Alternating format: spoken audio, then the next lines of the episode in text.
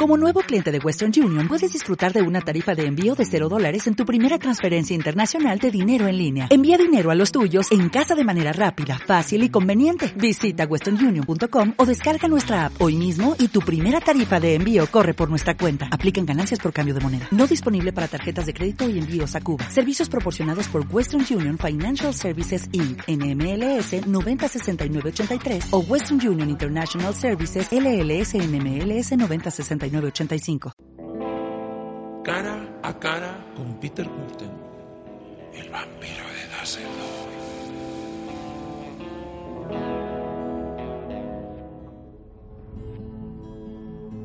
Ya estamos de vuelta. Esta es la tercera parte del programa en la que estaremos cara a cara con un experto, que en este caso pues es una experta y a su vez trataremos de sentarnos, de mirar fijamente frente a frente y a los ojos a este asesino que nos concierne esta noche, a Peter Corten, el vampiro de Dusseldorf. Y sin mayor dilación, aquí os presento a nuestra invitada de lujo. Es médico, psicoanalista y, por supuesto, criminóloga. Ella es Celia del Pino. Buenas noches, Celia. Buenas noches, Alicia. Muchas gracias por haberme invitado. Estoy encantada de estar aquí contigo. Muchísimas gracias a ti por venir con nosotros. Bueno, Celia, bajo tu punto de vista, eh, ¿qué dirías que tiene Peter? ¿Cuál, cuál, es, ¿Cuál sería tu diagnóstico? Bueno, Peter Curten es un personaje tremendamente interesante para. Y como diagnóstico yo diría que es un perverso, es un perverso, tened en cuenta que yo soy psicoanalista, con lo cual mi, nomenclatura quizá difiere un poquito de la habitual, es un perverso con rasgos muy sádicos y, fetichistas también, con... Eh, y con una psicopatía, es un psicópata también, pero es un psicópata dentro de una perversión. Es decir, sería, para, para mi gusto, sería un perverso psicópata no un psicópata perverso, como se le ha definido, que no es lo mismo. Que no, es lo mismo. no un psicópata perverso. No un psicópata ¿Y en qué perverso, sentido? ¿Por qué? ¿Por qué? Porque el psicópata, la psicopatía es transestructural. Podemos tener psicópatas dentro de los psicóticos, dentro de los neuróticos o dentro de los perversos. Y en este caso, en un, en un personaje, en un señor que es un perverso, además tiene muchos rasgos de psicopatía. Sí. ¿Mm? Pero digamos que Pero su no llega a serlo.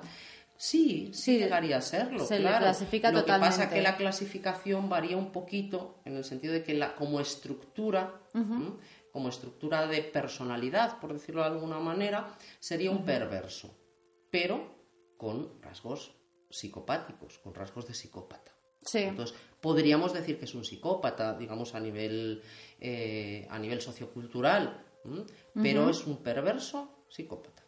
¿Crees que las condiciones en las que creció, la situación de esa zona en Alemania en aquella época, determinaron en parte sus actos? O sea, en otras palabras, ¿tú crees que este asesino se hizo o nació? ¿Ha nacido o se ha hecho? El asesino no nace, se hace. Se hace. Porque aunque se pueda nacer o bien con- una estructura determinada y con unos rasgos de personalidad determinados, siempre hay una elección.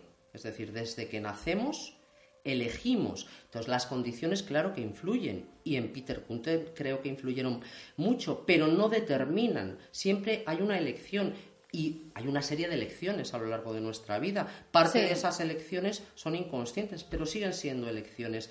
¿Por qué en las mismas condiciones de convivencia de Peter Curten, en la misma condición social y en la misma condición familiar entre tres hermanos, solamente Curten mostró este grado de violencia, de agresividad, de llegar a matar a la gente? Hubo varios hermanos que estuvieron en prisión, que también delinquieron, pero Sí. el único que, mm, Que llegó a este que llegó a extremo. este extremo fue, fue Peter. ¿Por qué? Pues porque hay una elección.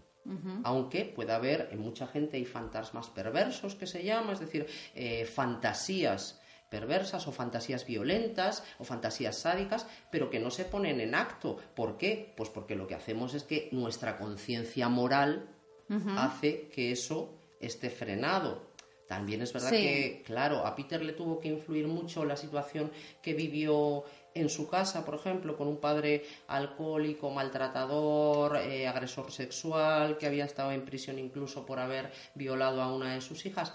Claro, pero le influyó Claro. porque ante ese, eh, ese horror que le estaba viendo, eh, y que de alguna manera, precisamente por su forma de ser, no le disgustaba del todo, le proporcionaba un goce.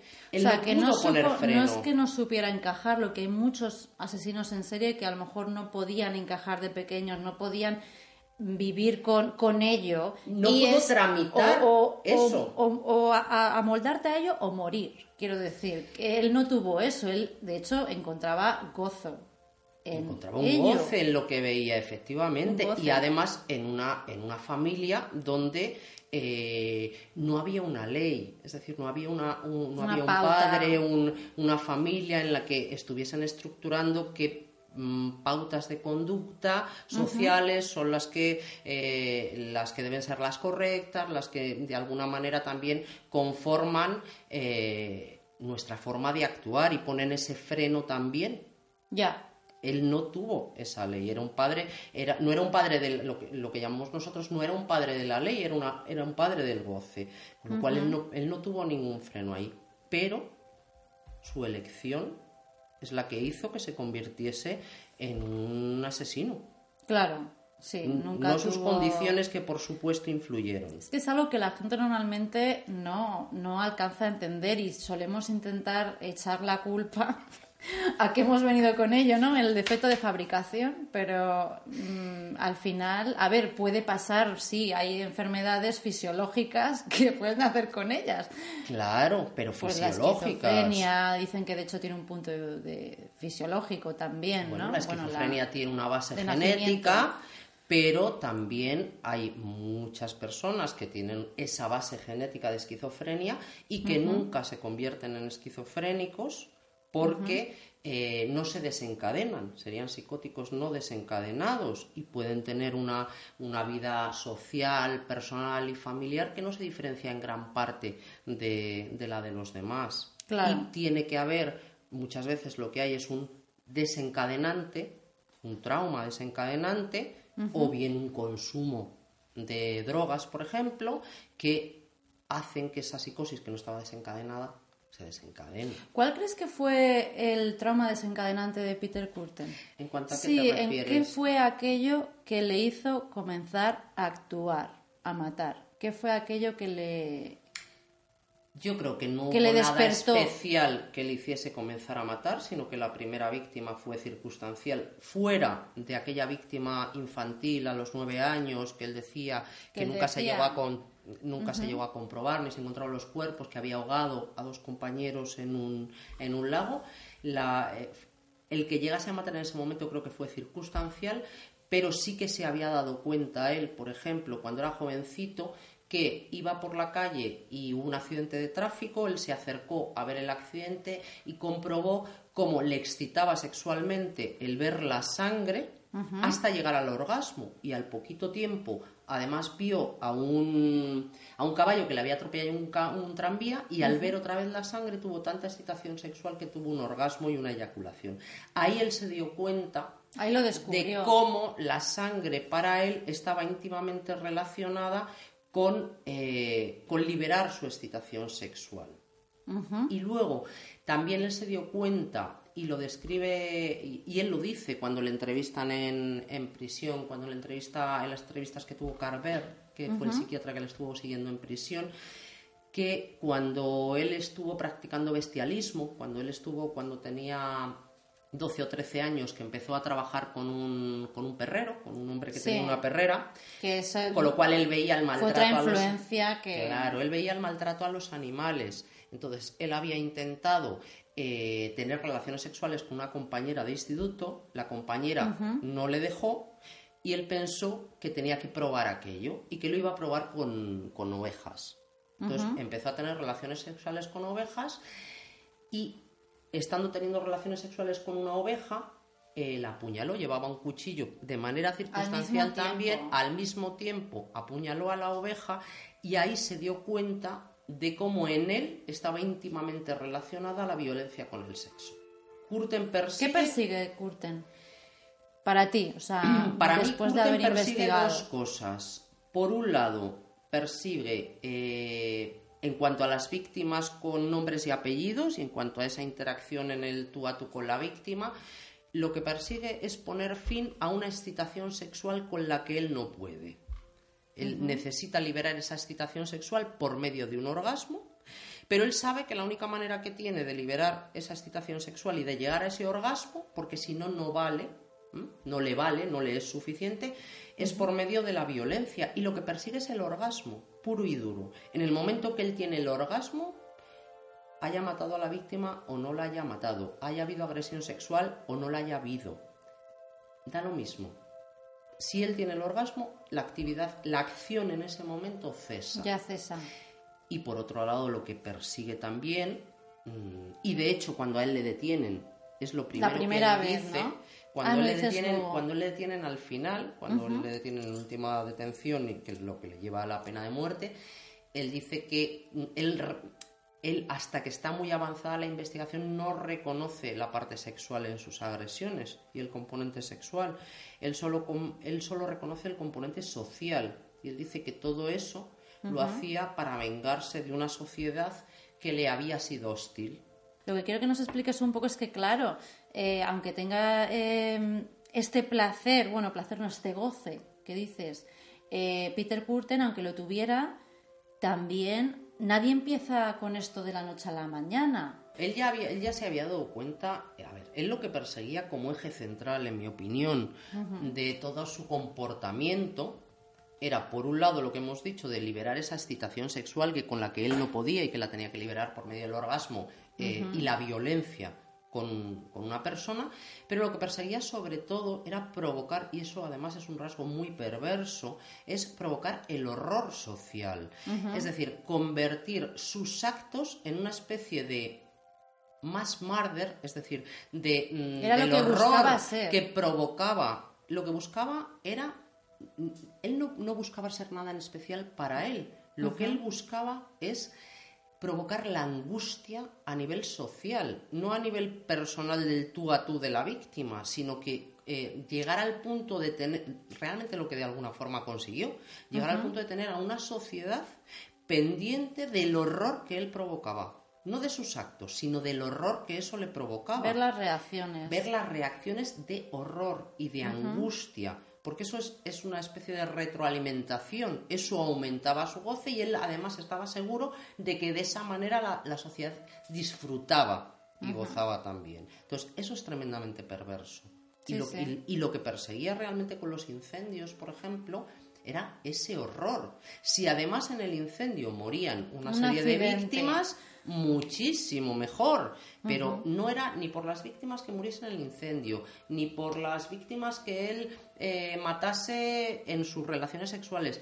Era porque eso lo que provocaba era un horror y una angustia social. Lo que él busca es la angustia.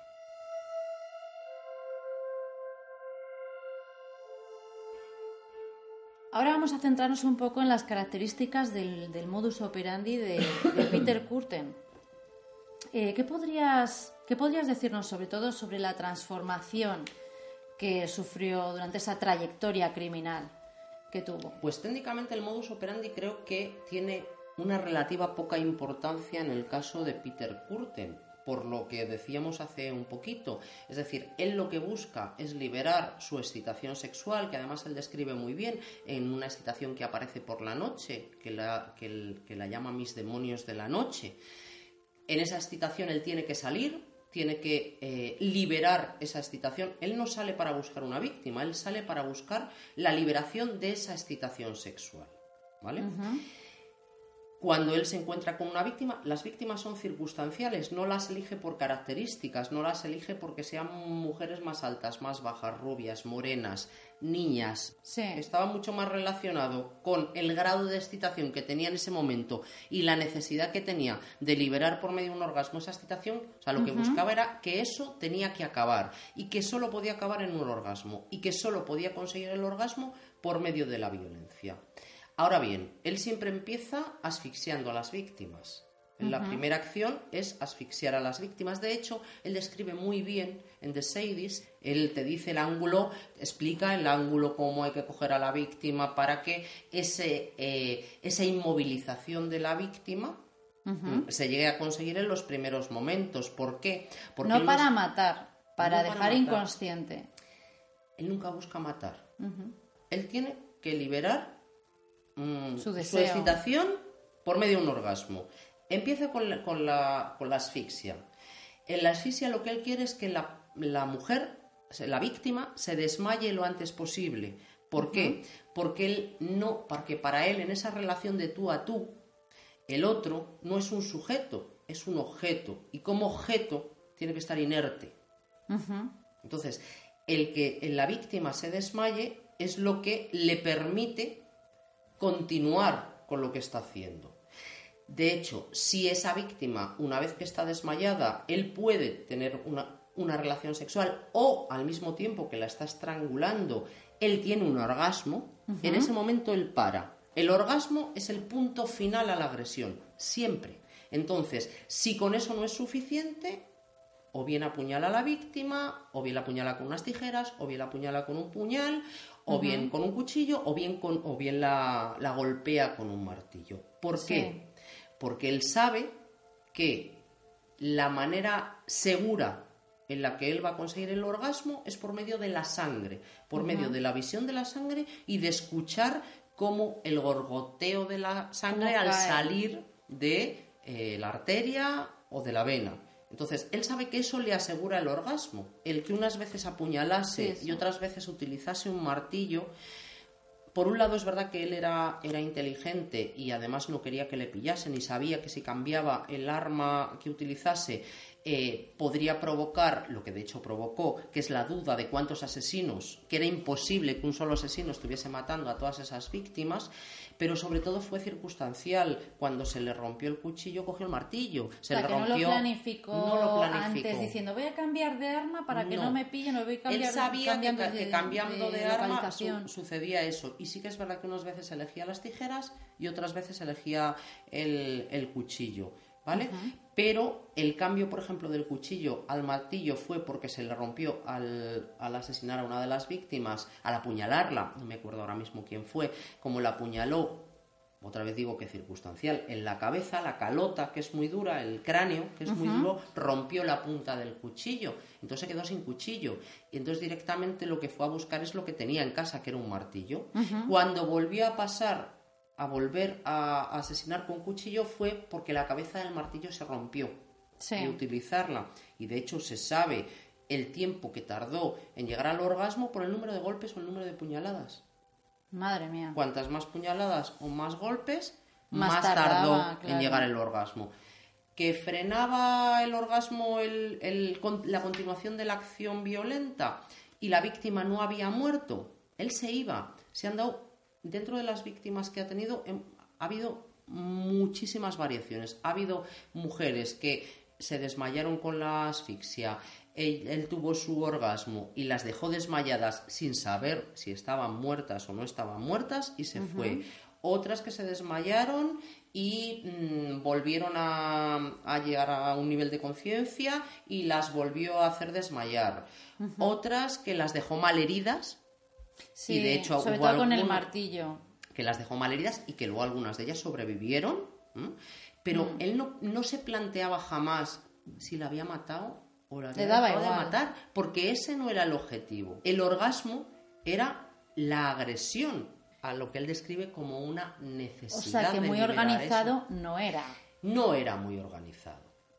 No planificaba en el sentido de que no elegía las víctimas.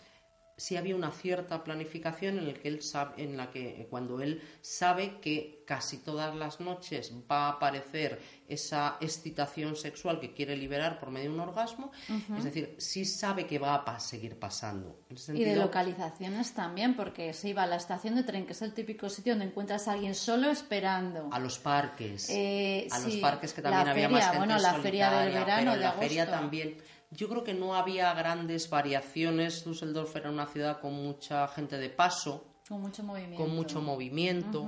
Es- iba a preguntarte, porque ya que estamos hablando de esto, parece que está relacionado, él siempre menciona, o por lo menos eso es lo que yo he llegado, he leído, eh, a los eh, vagabundos. Bueno, yo creo que, que quizá a lo mejor también esa, esa parte de la sociedad le retrotraía a, a, mm, a lo mal que lo había pasado él en la infancia, porque aunque su padre tenía un buen puesto, su padre tenía un buen puesto, pero se gastaba todo en alcohol y de hecho ellos comían muy mal y pasaban muchas necesidades, no porque el padre no pudiese mantener a tantos hijos, que ya era difícil porque eran muchos hijos, sino porque no había dinero porque el padre se lo gastaba en alcohol. Entonces ellos pasaron muchas penurias. Yo creo que él tenía, lo que no quería era mm, recordar esa parte de su infancia porque una cosa que él siempre ha entendido, y eso a mí siempre me ha resultado muy curioso, como eh, uno de los mayores maltratos que él ha sufrido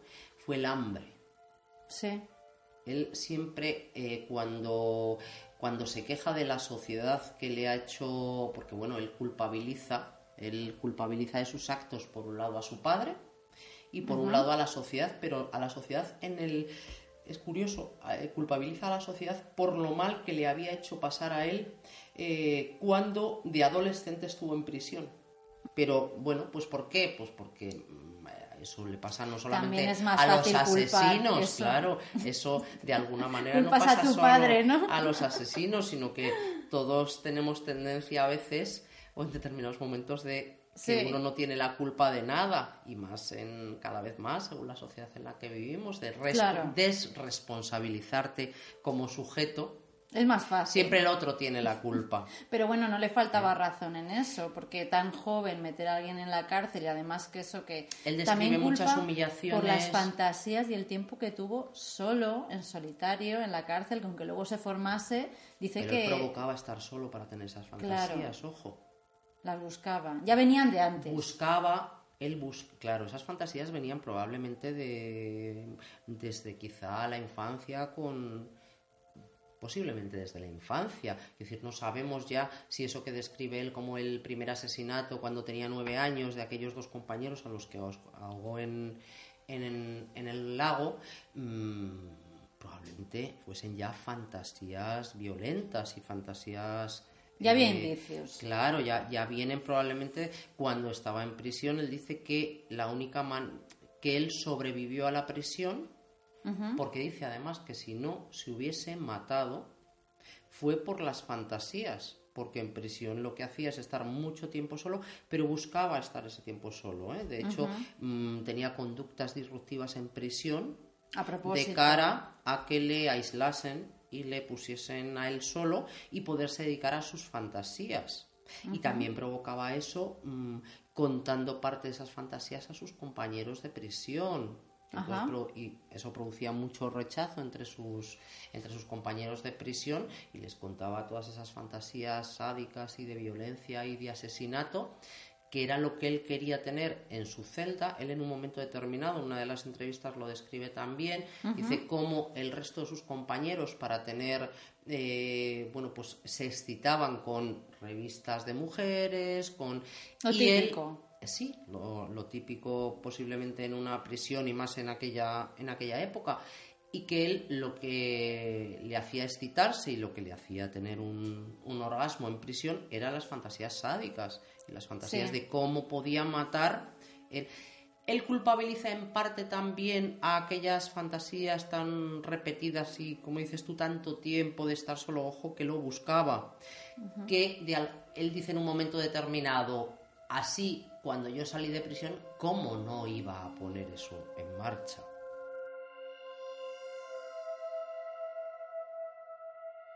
Luego te iba a preguntar también, porque a mí me sorprende mucho que además con todo el regocijo que estaba teniendo, viendo todos los medios hablar de él, o sea, eh, era el terror en Europa. Eh, parecía, hemos dicho que no era completamente organizado, pero precisamente ese, azar que tenía a la hora de actuar hizo difícil pues que se le encontrase. Eh, lo que me sorprende es por qué coge con la última víctima, coge y se la lleva a su casa o sea, ¿por qué? ¿Ese desliz, por dónde viene? ¿Tú crees que se quería entregar? ¿Que pensaba que tenía un problema? Yo creo que no. No, él no menciona nada en, en, las entrevistas eh, que concede, no, no menciona nada de por qué cometió ese descuido final. Yo creo que está más en relación, mi opinión es que está más en relación con, eh, a ver, él había eh, cometido ya varios asesinatos. Él estaba persiguiendo eso, eso que estamos repitiendo tantas veces, que me parece que es el eje central del horror social, de producir la angustia social, pero él no había tenido ninguna consecuencia de lo que había hecho, es decir, no había tenido ningún problema. De alguna manera creo que en relación también con, con ese narcisismo que también está ahí, él de alguna manera creo que se creía intocable. ¿Por qué? Porque hay que tener en cuenta que para él no existe la ley jurídica, ni él está, transgrediendo nada. Es decir, eh, lo que diferencia a un, eh, en este caso sería a, un psicópata, pero en, esta, en, en este perverso, ¿vale? Eh, desde este punto de vista. Desde, digamos, desde Curten, desde lo que sería una persona como Curten, que es este perverso con los rasgos psicópatas, que en muchos ámbitos se consideraría simplemente psicópata, es que él, la transgresión, no existe la transgresión de la ley, porque no existe la ley jurídica para él. Para él solo existe su ley. Para él solo existe su ley y solo existe su deseo, igual que no existe la culpa. ¿Vale? En el neurótico, eh, esa, esa transgresión no se daría porque es una transgresión interna que se impone el neurótico por su conciencia moral. Es decir, que no le deja. Pero para. Y luego, además, el neurótico sí existe la ley, sí existe la ley jurídica que, le dice que él sabe que existe y que le dice que no se puede matar, aparte de que de todas las cuestiones morales, porque el Código Penal dice que son tantos años o que tiene estas comprensión, asume, ¿no? asume el término de claro, hace suya la ley, pero para Curten no, no existe, solo existe la transgresión vista desde los de fuera, para él no existe. Sí. Igual que para es como si estuviera en una burbuja, básicamente. Efectivamente, es como si estuviese en la burbuja de su ley. Solo existe su ley, que es la ley de su deseo. Claro, solo existe eso. Entonces, ¿qué es lo que ocurre? Que yo creo que él no, eh, en ningún caso, no solamente en este, en ningún caso es capaz de pensar que los actos que está cometiendo van a, pueden tener consecuencias. Es verdad que él intenta que no le pillen, que de hecho algunas de las veces que va, que le pillaran con sangre, tiene, mm, no le gusta y, está pendiente, no es que no esté pendiente, pero no piensa que eso va a pasar. Yo creo que llegado un momento determinado y al no haber ninguna, decir, había dejado a más víctimas vivas. Ya, es verdad. Y no había pasado nada. Esas víctimas no habían denunciado.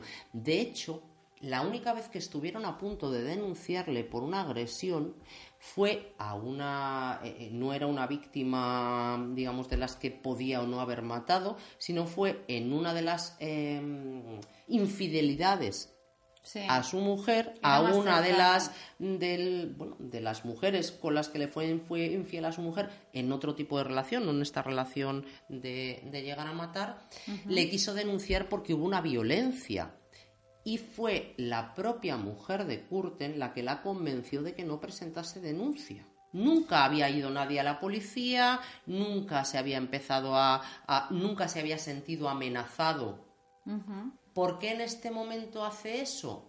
Pues yo creo que porque no era capaz de medir que eso podía tener consecuencias. No era consciente, ¿no? ¿Tú crees que por eso, como estaba como fuera de esa... No pensaba que estaba transgrediendo nada, ni que eso fuese a tener ninguna consecuencia. También yo creo que estaba relacionado también con ese... Em, con ese narcisismo. Es, eh, mm, Y como la única ley que realmente vale es la suya, no, no, no se puede imaginar que que a consecuencia de haberla acompañado a su casa, haberse tomado un té con ella, luego haberla acompañado de nuevo a la calle, eso, y dejarla eh, viva, que ella fuese a... y que lo único que hiciese fue preguntarle, ¿tú te acuerdas de dónde vivo? Y con el no de ella fuese suficiente.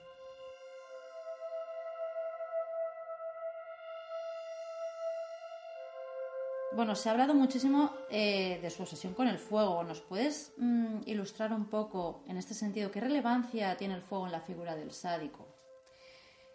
Pues yo creo que en la figura del sádico en general tiene poca relevancia. Sí. Es decir, eh, no hay eh, relaciones importantes No tiene nada con- sexual. Con, todos los sádicos o con un número importante de sádicos. Que mm, en este caso, claro, y además no es lo mismo. A ver, mm, es el caso por caso. En este caso, la obsesión que tenía Peter Kurten por el fuego eh, tenía que ver con la con el eje central de lo que él perseguía, que era la angustia y el horror social. Cuando él empieza a hacer pequeños fuegos, se, se da cuenta de que a él les, les citan esos fuegos, pero por lo que les citan esos fuegos no es por la visión de la llama, no es la llama como en el caso de los pirómanos, por ejemplo. En el caso de los O pirómanos. sea, no es piromanía. No es una piromanía, para nada, no tiene nada que ver de hecho con una piromanía. El pirómano lo que le envuelve es el fuego, es la llama, es cómo se mueve el fuego, es el, el objeto fuego, por decirlo de La alguna danza, manera, la danza del fuego que le hipnotiza. ¿Mm? En el caso de Peter, de Peter no es el fuego, no es la llama, es lo que la llama produce en los demás.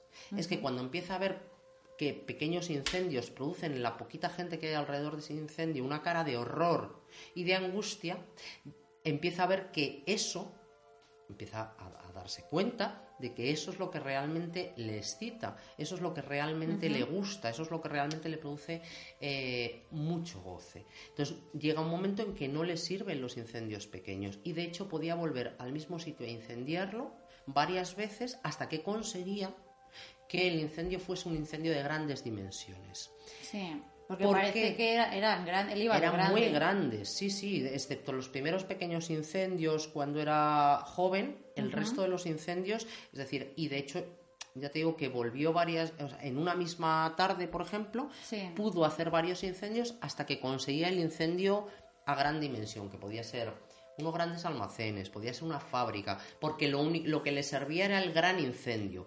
¿Por qué? Porque en el gran incendio él tenía la fantasía de que en ese incendio iba a morir mucha gente al mismo tiempo y eso iba a producir un tremendo horror social y una angustia social tremenda. Entonces, cuando él iba y hacía un incendio, un incendio de grandes dimensiones, él se quedaba entre el público para Sí. ver la cara de horror de la gente que se concentraba a ver ese fuego y de los bomberos y de la policía. Y de todo el mundo que estaba mm, aterrorizado de ver un fuego de esas dimensiones y de las consecuencias que podía tener tanto a nivel personal del que fuese su casa, el que le pero era la angustia Las y sobre familias, todo la angustia iba mucho a colectiva. tabernas y tal. A mí lo que me La llama la atención es que iba a colectiva. preguntar, además, o sea, no solo que se sentase con un periódico, nos imaginamos, con un periódico a mirar alrededor, es que iba a hablar con la gente, era bastante social y proactivo.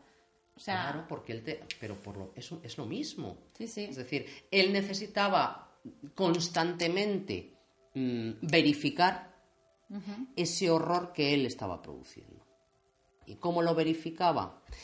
Estaba al día de todas las noticias que salían acerca de todos los incendios, de todas las eh, víctimas que habían aparecido. Compraba varios periódicos, todos los periódicos en los que hubiese reseñas acerca ¿Suyas? de lo que él había hecho. Era su trabajo. Todos se los leía. Sí, sí. Todos los sitios donde hubiese una comidilla, donde se estuviese hablando de por qué volvía a veces al lugar de los, eh, de los crímenes o a las tumbas. A las tumbas. Porque, porque ahí había una concentración de eh, sociedad horrorizada y con una gran angustia que vivían todos esos hechos que estaban, que estaban sucediendo en, en, en Düsseldorf como, como un horror, que es lo que él Le gustaba ver las consecuencias de los siniestros. Si las consecuencias eran la angustia.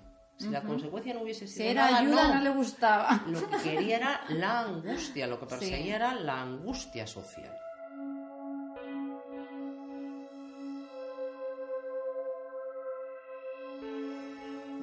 Interesaba tratar este tema, que es que Peter tuvo una relación así, pues estable, digamos, con su mujer. Y esto es una cosa que nos choca, porque, eh, no sé, ¿tú crees que una persona así puede amar? A ver, él dice que no estaba enamorado de su mujer. ¿Mm? Él dice que eh, admiraba enormemente su forma de ser. Vamos a ver, en este hombre es, mm, bueno, tiene, creo que todo tiene un- una cierta conexión. La mujer era, era una persona que eh, cuando tuvo su, su primero o segundo novio, el novio le había prometido casarse con ella. Se echó para atrás y ella lo asesinó al novio. Pues y estuvo cinco años nada. en prisión por el asesinato del, del prometido. ¿Mm? Él no la ama. Él admira su forma de ser. Mm, hombre, hay algo de ella que probablemente mm, resuena en su inconsciente. Y algo de él resuena en el inconsciente de ella, ojo. Entonces, pero ¿qué es el amor? Quiero decir, no, no es solamente ese, esa, ese sea, sentimiento, es una atracción. sino que hay detrás de lo que definimos como amor, ¿qué se ama en la pareja? Esa sería la pregunta.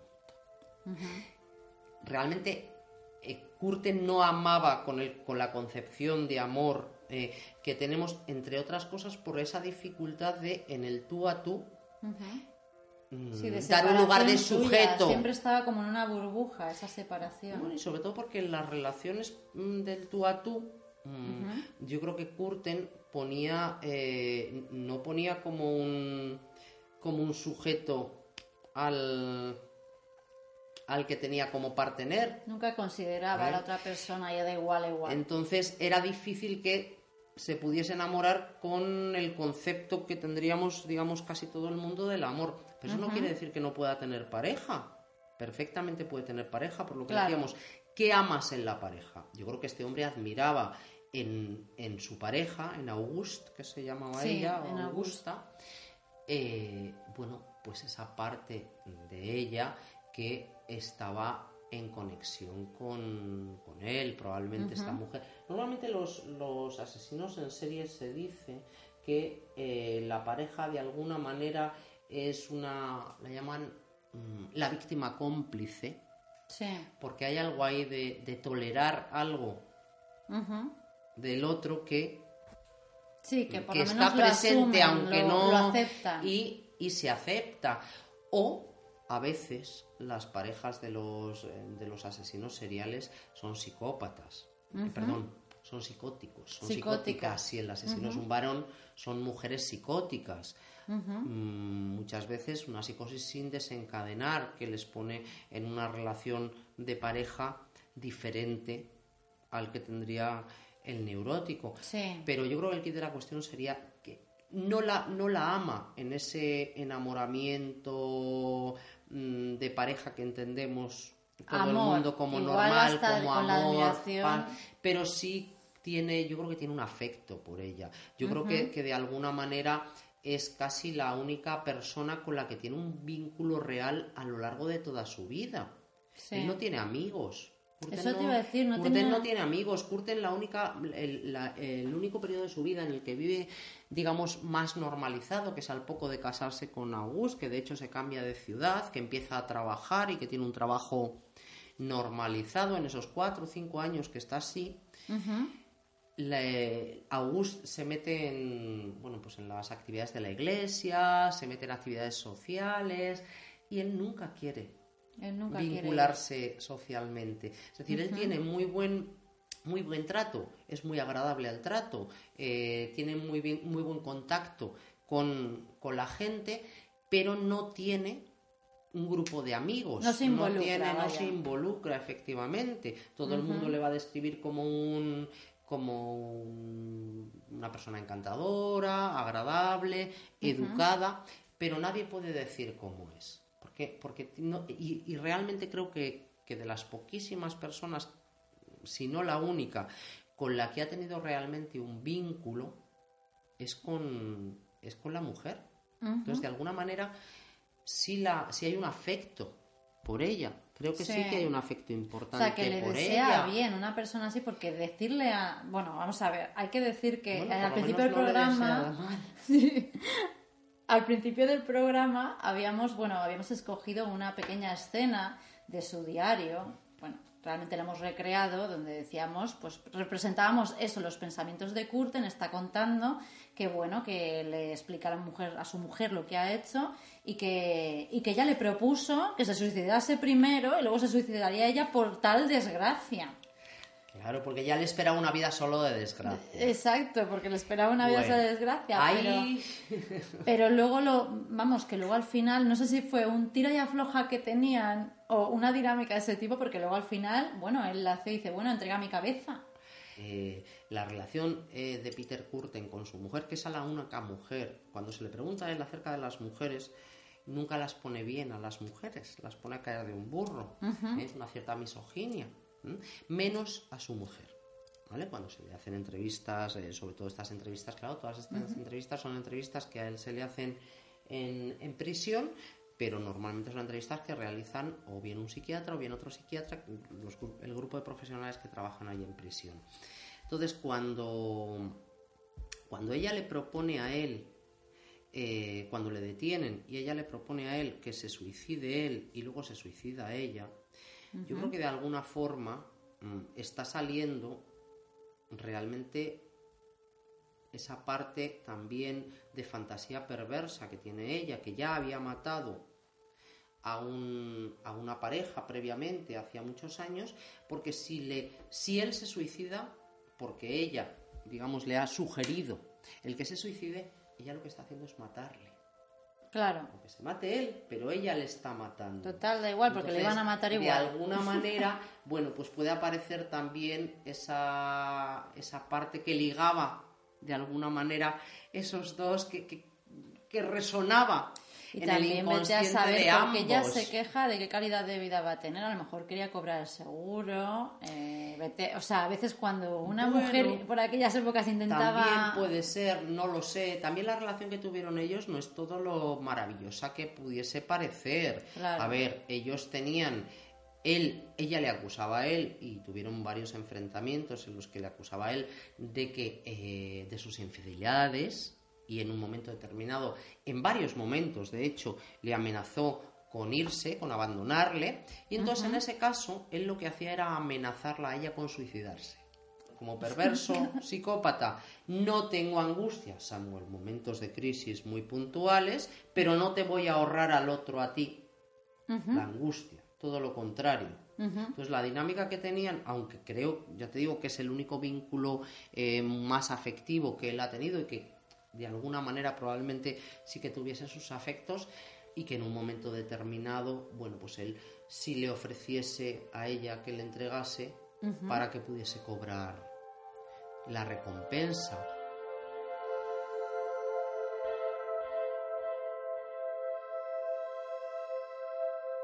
A mí lo que me parece súper curioso es que ella no se diese cuenta de todo lo que llevaba haciendo años de cola, porque eran años de cola que llevaba matando a gente que nunca viese absolutamente nada. ¿Por Vale, qué? sabría su... A mí Pues no me parece tan raro ni tan extraño. Porque algunas veces, y de hecho él lo comenta en, eh, cuando terminó de atacar en tabernas, porque lleva un momento, empieza en tabernas y luego ya cambia, va a la calle, pero porque estaba como obsesionado en que le iba a salpicar, que igual va relacionado con eso que dices, que se limpiaba mucho mm, constantemente, Era muy, iba de punta en muy blanco. pulcro. Entonces, eh, él, él se empezó a paranoiar hacia más o menos la mitad de su carrera como asesino por si le pillaba a su mujer, pero es normal porque con la sangre uno se mancha, o sea, y actúas en la calle rápido. Eh, Sí, mm, le, preocupaba, pero le preocupaba más todavía que cuando surgiese la excitación sexual ella estuviese en casa y no pudiese salir. Eso le eso le, le agobiaba mucho más que el que, que el que ella. Yo creo que él le preocupaba la parte de a ver si me pilla, a ver si me voy a, voy a Más llegar eso, ¿verdad? manchado, a ver si esa parte le preocupaba, pero tampoco en exceso, por lo que decíamos hace un rato, es que él no, no tiene la, la conciencia de que esté transgrediendo, es desde Sí, fuera, sí. eh, desde donde se ve. Estamos poniendo en nuestra lógica lo, que, lo que parece que él tenía que pensar, pero no, no pensaba en ningún momento que estaba transgrediendo. Y además, la- mm, no ha tenido ninguna consecuencia, nunca, nunca había pasado nada. Tenía ese temor, pero yo creo que era un temor muy light, por decirlo de alguna sí, que manera. no, Y no se machacaba además- la cabeza demasiado. yo creo que no, porque además eh, ellos tuvieron mm, bueno, pues varios enfrentamientos, unos cuantos, y, y bueno, no, bueno, pues al final ella siempre eh, aceptaba seguir con la relación.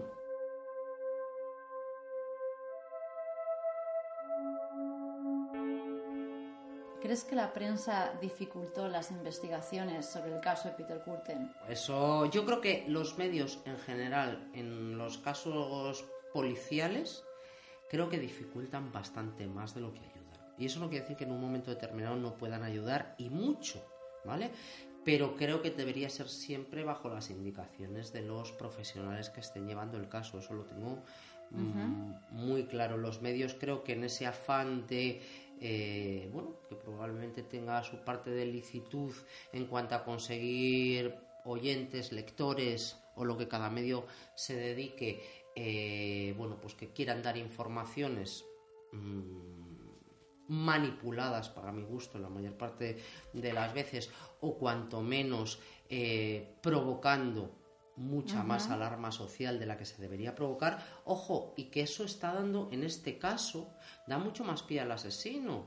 Ojo, es que además no es solo porque dificulte a la policía o a los investigadores su labor para capturar a un, a un criminal, sino porque además, en el caso de Peter Kurten, eso era lo que buscaba el verificar, el, buscaba el horror, provocar el horror social y la angustia social, pero si encima se lo estaban demostrando que efectivamente ese horror social lo estaba provocando de hecho, que era real, y además eso suele dificultar mucho las investigaciones.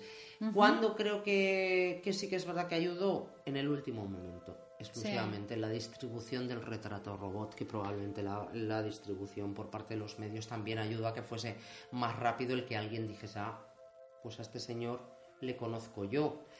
Pero creo que los medios tendrían que pararse un poco a pensar las consecuencias que, pueden que puede tener lo que ellos publican. Mm, creo que muchas veces no se paran a pensar que detrás de, primero que detrás de esa noticia que están publicando o esa información hay alguien implicado, o bien como víctima, o bien como asesino o como familiar de, de asesino o de víctima. Pero que además es que puede haber implicaciones después. Mm, creo que no hay y sobre todo que es un proceso, es un proceso. Entonces las informaciones van cambiando por si van en secreto porque van mutando. Y no puedes presentar como informaciones absolutas cada día o cada semana eh, y dar la impresión de que estás en posesión de la verdad absoluta y que el lector o el que escucha la radio o el que ve la televisión se lo crea. Creo que, creo que hacen más daño que ayudan en estos casos. Creo que mucho más daño. Creo que deberían estar muy concienciados mm, para seguir las indicaciones que dé que a veces es bueno que aparezcan los medios difundiendo tal noticia para que, para que un asesino, un criminal, o bien cometa un error, o bien, bueno, pero siempre con la indicación proveniente de el profesional que está llevando el caso. Con la indicación y la aprobación. Y la aprobación. Es ¿cómo, tratamos esta información? ¿Cómo la manejamos? ¿Cómo la damos a difundir? Y ahora mismo, con las redes sociales, pues para qué decir que ya todo es en tiempo absolutamente real, que cada uno puede mm, dar su opinión. Bueno, es complicado. Yo creo que para estos casos Sí, sobre todo porque publicaron todas las cartas falsas que iban llegando contando historietas, como con Jack el Destripador, es muy parecido. Y que eso colaboró mucho aquel, también a esa fantasía que decíamos antes, ese fantaseo. El narcisismo. Bueno, estaba encantado de fantasear, porque cuanto, si, si añadíamos a la parte de realidad la parte de fantasía, mayor horror social. O sea, le estaban dando otro instrumento más realmente al final, ahí lo que hacía la prensa es darle un instrumento más para conseguir el fin que perseguía.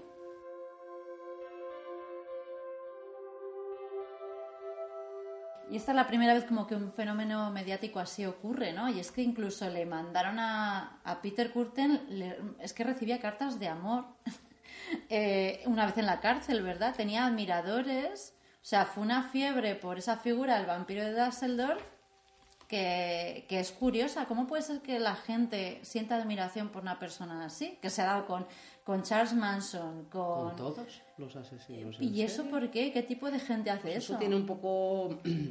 Eso tiene un poco que ver con... Lo voy a entrecomillar. con el lado oscuro que podemos tener eh, todo el mundo. Es decir, hay algo en mi... Eh, eh, de ti que puede retumbar y resonar en mi inconsciente. ¿Por Sí. qué? Porque hay mucha gente neurótica que no es perversa y que no es psicótica, que tiene fantasmas perversos, pero no los llevan al acto, no los actúan. Su propia mm, hay conciencia moral, grados. su propia, claro, esos autorreproches, los remordimientos, hace que eso nunca se lleva, pero le atrae de alguna manera, porque, porque algo le toca suyo. Porque lo que está tocando y lo que se está poniendo en juego es, es el, fantasma, eh, lo que llamamos el fantasma en, en psicoanálisis, que parece algo Sí. como no es el, el hombrecito de la sábana blanca, es la ventana por la que cada ver, la ventana por, a través de la cual cada uno de nosotros miramos al mundo. Cada uno tenemos nuestra propia ventana y el marco en el que cada uno miramos al mundo. Ese sería el fantasma mm, simplificado de cada cual. Entonces, Sí. bueno, pues ante un fantasma masoquista de una mujer que tenga además en la televisión todo el día o en los periódicos eh, este, este personaje, bueno, pues algo le toca de su fantasma De su masoquista fantasma, de su que otro lado. haga, mm, que, que le escriba una carta de amor, a presión, una carta de quiero casarme con usted o quiero un hijo suyo. Pues Celia, muchísimas gracias por, por venir a Criminales del Olimpo y estar con, conmigo esta noche, con nosotros. Que bueno, Pues es el muchísimas primer gracias programa, a pero- ti, Alicia, porque estoy encantada. Mm, Muchas gracias, de verdad La que- mente criminal es un tema que me apasiona y me gusta mucho, Sí. con lo cual estoy encantada de, de estar aquí. Muchísimas gracias. A ti, Buenas noches. buenas noches. Desde Criminales del Olimpo os decimos adiós. Me ha encantado estar con vosotros esta noche y muchísimas más que vamos a compartir juntos. Como veis, aquí en Criminales del Olimpo tomamos todo con un granito de sal y vamos directos al grano, sin velos, sin humos, sin historias absurdas, simplemente vamos a los hechos y vamos a analizarlos. Por favor, si os ha gustado el programa de hoy, no dudéis en dejar un comentario abajo. Además, podéis escucharnos en nuestro canal de iVoox, Criminales del Olimpo, en iTunes, Criminales del Olimpo Podcast. Y bueno, encontraréis todos los links de Facebook, de Twitter, etc, etc, etc, abajo en la descripción. Por favor, suscribiros y muchísimas gracias. Nosotros continuaremos trayéndoos un asesino cada noche. Desde Madrid os habla Alicia Gaspar. Esto es Criminales del Olimpo.